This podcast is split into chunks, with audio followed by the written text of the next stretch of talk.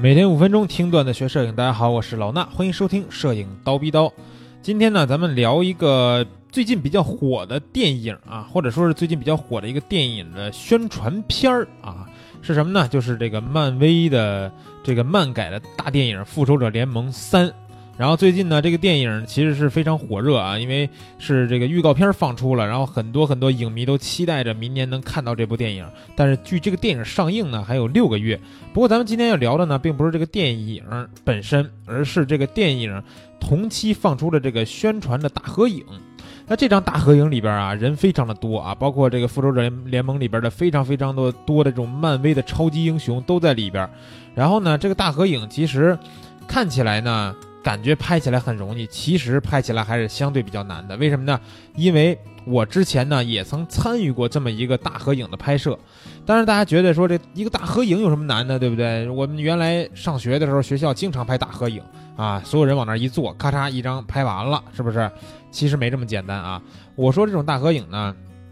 跟咱们学校里边拍这种合影还不太一样，怎么不一样呢？大家如果这个可以看到照片的话，呃，就知道了。如果说这个你看没有看过这照片，去咱们这个蜂鸟微课堂的微信号，直接输入三个汉字“复仇者”啊，就能看到他们这次拍的这个宣传合影了。里边什么钢铁侠、美国队长、绿巨人什么的都在里边啊。这一集电影里边的超级英雄都在里边。然后呢，你就会发现这个大合影呢，跟咱们日常说的学校里边拍的大合影不一样。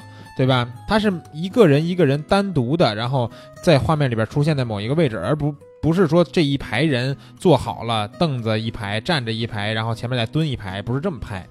所以说这个合影拍的难点在于哪儿呢？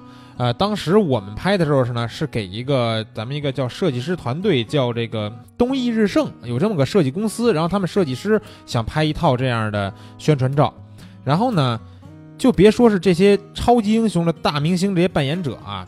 就是我们当时拍的这个设计师团队，他们这里边的二三十人，拍摄的时间呢都不能统一。什么叫不能统一啊？就是说今天这仨有空，这仨来拍；明天那几个有空，那几个来拍，就是分批分波来拍摄这个合影。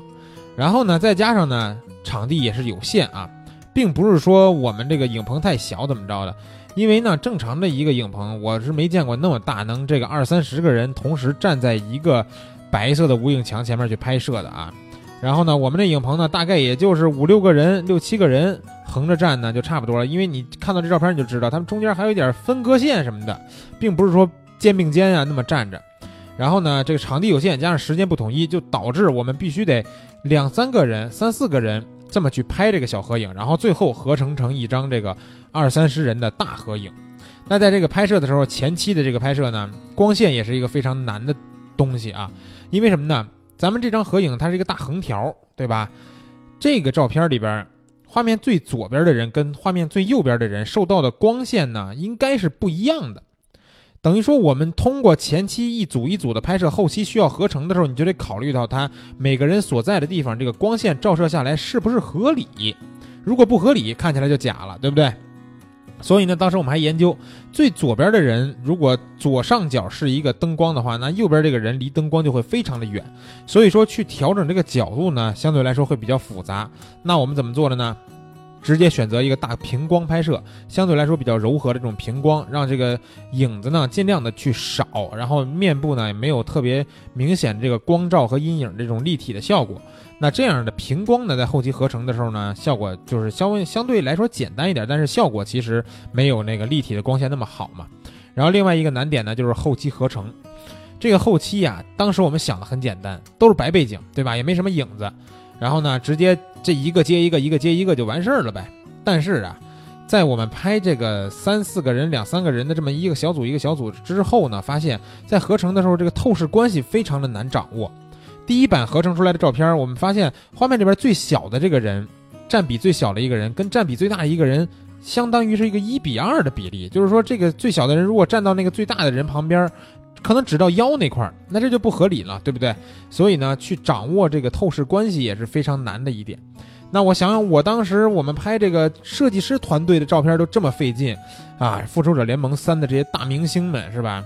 时间可能更难统一，我觉得能两三个人一起去拍都有点费劲，啊，估计很有可能是一个人一个人拍，然后去合成的。所以说这个合成啊，包括拍摄前期方面呢，还是有一些难度的。不过呢，不影响我们对这部电影的期待。明年六月份，这个《复仇联盟三：无限战争》啊就要上映了。老衲呢，作为一个漫威系列的，或者说是漫改电影电视剧系列的粉丝吧，是非常的期待。大家记得啊，想看这张照片呢，去蜂鸟微课堂微信号输入汉字“复仇者”就可以看到这张大合影了。